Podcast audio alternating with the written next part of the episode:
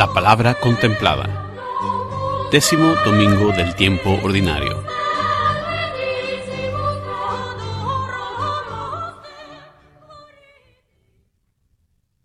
Lectura del libro de Génesis. Después de que el hombre y la mujer comieron del fruto del árbol prohibido, el Señor Dios llamó al hombre y le preguntó, ¿Dónde estás? Este le respondió, Oí tus pasos en el jardín y tuve miedo, porque estoy desnudo y me escondí. Entonces le dijo Dios, ¿Y quién te ha dicho que estabas desnudo? ¿Has comido acaso del árbol del que te prohibí comer? Respondió Adán, La mujer que me diste por compañera me ofreció del fruto del árbol y comí. El Señor Dios dijo a la mujer, ¿Por qué has hecho esto? repuso la mujer. La serpiente me engañó y comí. Entonces dijo el Señor Dios a la serpiente, Porque has hecho esto, serás maldita entre todos los animales y entre todas las bestias salvajes. Te arrastrarás sobre tu vientre y comerás polvo todos los días de tu vida.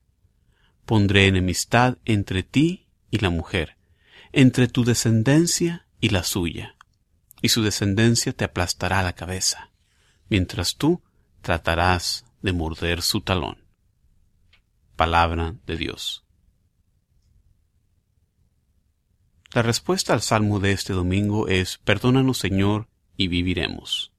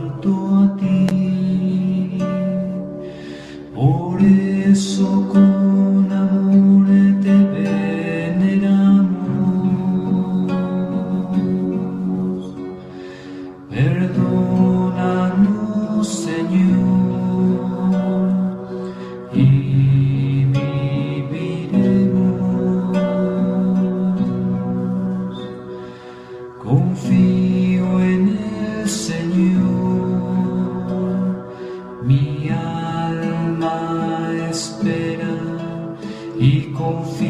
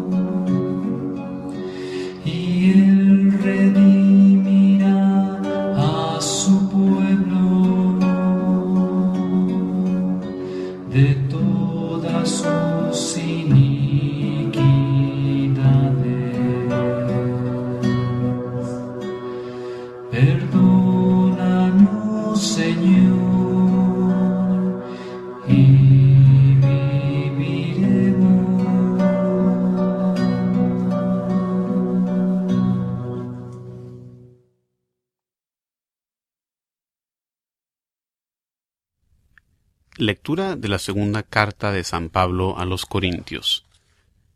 Hermanos, como poseemos el mismo espíritu de fe que se expresa en aquel texto de la Escritura, creo, por eso hablo, también nosotros creemos y por eso hablamos, sabiendo que aquel que resucitó a Jesús nos resucitará también a nosotros con Jesús y nos colocará a su lado con ustedes.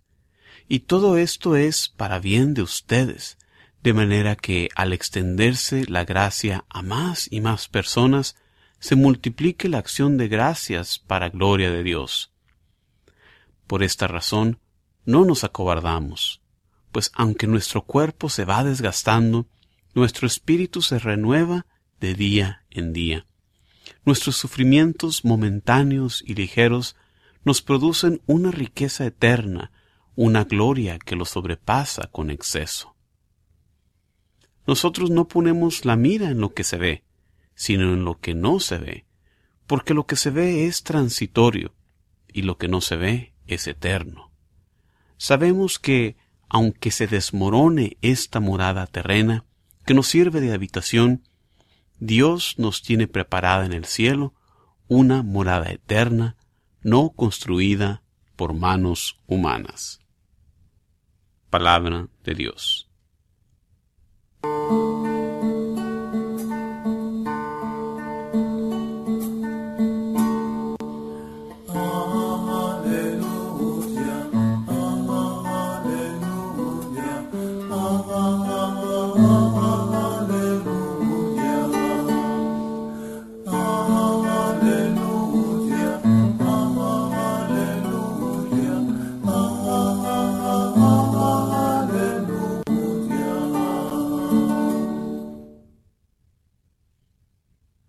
Del Santo Evangelio según San Marcos.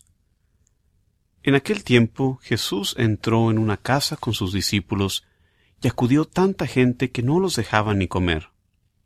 Al enterarse sus parientes, fueron a buscarlo, pues decían que se había vuelto loco. Los escribas que habían venido de Jerusalén decían acerca de Jesús, Este hombre está poseído por Satanás, príncipe de los demonios, y por eso los echa fuera. Jesús llamó entonces a los escribas y les dijo en parábolas, ¿Cómo puede Satanás expulsar a Satanás? Porque si un reino está dividido en bandos opuestos, no puede subsistir. Una familia dividida tampoco puede subsistir. De la misma manera, si Satanás se revela contra sí mismo y se divide, no podrá subsistir, pues ha llegado su fin. Nadie puede entrar en la casa de un hombre fuerte y llevarse sus cosas si primero no lo ata. Sólo así podrá saquear la casa. Yo les aseguro que a los hombres se les perdonarán todos sus pecados y todas sus blasfemias, pero el que blasfeme contra el Espíritu Santo nunca tendrá perdón. Será reo de un pecado eterno. Jesús dijo esto porque lo acusaban de estar poseído por un espíritu inmundo. Llegaron entonces su madre y sus parientes, se quedaron fuera y lo mandaron llamar. En torno a él estaba sentada una multitud cuando le dijeron, Ahí fuera están tu madre y tus hermanos que te buscan. Él le respondió, ¿Quién es mi madre y quiénes son mis hermanos? Luego, mirando a los que estaban sentados a su alrededor, dijo, estos son mi madre y mis hermanos, porque que cumple la voluntad de Dios, este es mi hermano, mi hermana y mi madre. Palabra del Señor.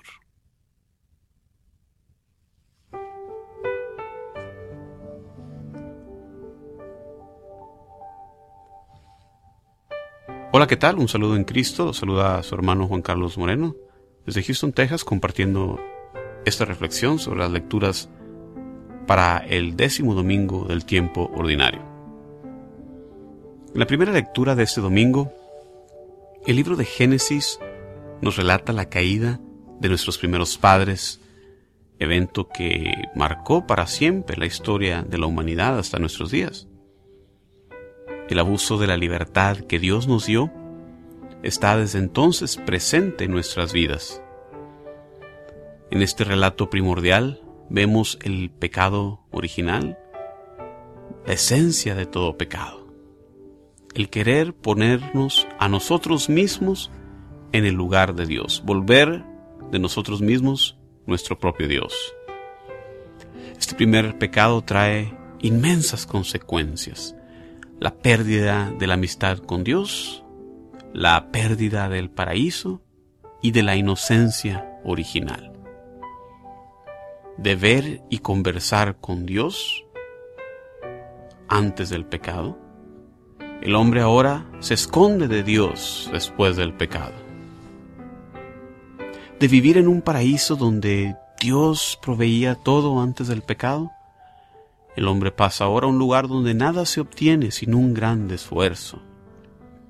La inocencia original, con la tendencia hacia hacer el bien, se pierde, y en su lugar nos queda el pecado y esta tendencia hacia el mal, al estar separados de Dios, algo que la iglesia llama la concupiscencia. Pero la historia no se quedó ahí. Dios no nos deja desamparados. Dios nos manda un Salvador para redimirnos del pecado. De esto tenemos la promesa en este mismo pasaje, cuando Dios refiriéndose a la mujer nos dice, y su descendencia te aplastará la cabeza, mientras tú tratarás de morder su talón. Pasaje conocido como el protoevangelio el prototipo, el primer anuncio de la buena nueva de nuestro Salvador Jesucristo, que sería Salvador para nosotros, nacido de mujer. En el Salmo de este domingo, el salmista nos comunica dos de las cualidades esenciales para nuestra salvación, para nuestra oración. La humildad y la confianza. El salmista se dirige a Dios no de ningún lugar de importancia que dé cabida al orgullo, sino que él clama a Dios desde el abismo de mis pecados.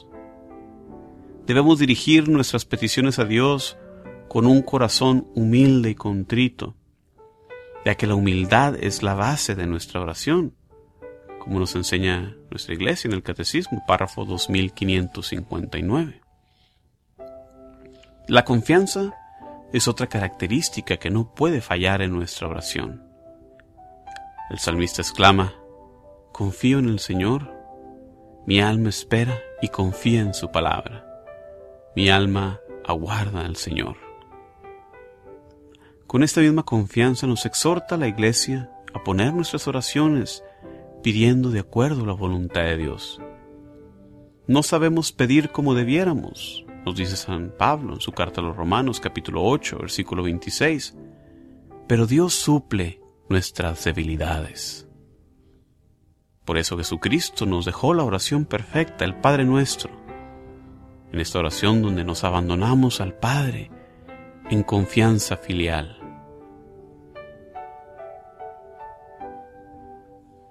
En este tiempo ordinario en que nos encontramos, que es ahora tiempo de crecimiento en nuestra fe, de renovación en nuestro compromiso en el discipulado. En la segunda lectura para este domingo, San Pablo nos enseña lo que le sostiene en las duras jornadas de su misión, su fe en Cristo resucitado y la esperanza en su propia resurrección. La resurrección es pilar de nuestra fe ya que sin la resurrección, como Pablo mismo nos dijo, vana es su predicación, la predicación cristiana, y vana es nuestra fe. Nuestra fe en Dios nos sostiene, no como el opio del pueblo, como lo describía el marxismo, sino en una esperanza segura que ante todo el mal que vemos a nuestro alrededor, Dios prevalecerá. Dios ha ganado la batalla. Dios ha restaurado el balance. Dios nos ha salvado. Basta tener fe, porque con esta fe, la leve tribulación de un momento nos procura un pesado caudal de la gloria eterna. Como nos dice San Pablo aquí en la segunda carta a los Corintios, capítulo 4, versículo 17. El texto del Evangelio de este décimo domingo del tiempo ordinario nos muestra dos reacciones diferentes al ministerio de Jesús. Sus familiares dicen, por un lado, está fuera de sí. Por otro lado, los escribas dicen, está poseído por Belzebul. En la primera instancia, la familiaridad de los parientes de Jesús los llevan a estar ciegos a la acción de Dios. Jesús contesta enseñándonos que es más cercano el lazo de la fe que el de la sangre, que sus hermanos son los que cumplen la voluntad de Dios. En la segunda instancia con los escribas, el asignarle al diablo la acción de Dios es algo condenado por Jesús como una blasfemia en contra del Espíritu Santo. Lo describe Jesús como el pecado que no tiene perdón. Y uno se puede preguntar, ¿cómo puede ser así si Dios lo perdona todo? Así es, la misericordia de Dios es infinita y su perdón alcanza a todos los que se arrepienten. Pero esta blasfemia es imperdonable, no porque Dios se niegue a perdonar, sino porque el culpable de ella se está separando de la fuente misma del perdón. No puede ser sanado el que se niega ver al médico. Hermanos y hermanas, que en estos días Dios nos permita a nosotros también renovar nuestro compromiso de seguir la voluntad de Dios para así ver con claridad las obras de Dios en nuestras vidas. Muchísimas gracias por acompañarme durante esta reflexión. Se despide de ustedes su hermano en Cristo, Juan Carlos Moreno, recordándoles que pueden visitar mi sitio de internet vayanalmundo.org, donde compartimos ahí recursos para la nueva evangelización. Muchísimas gracias, paz y bien para ti siempre.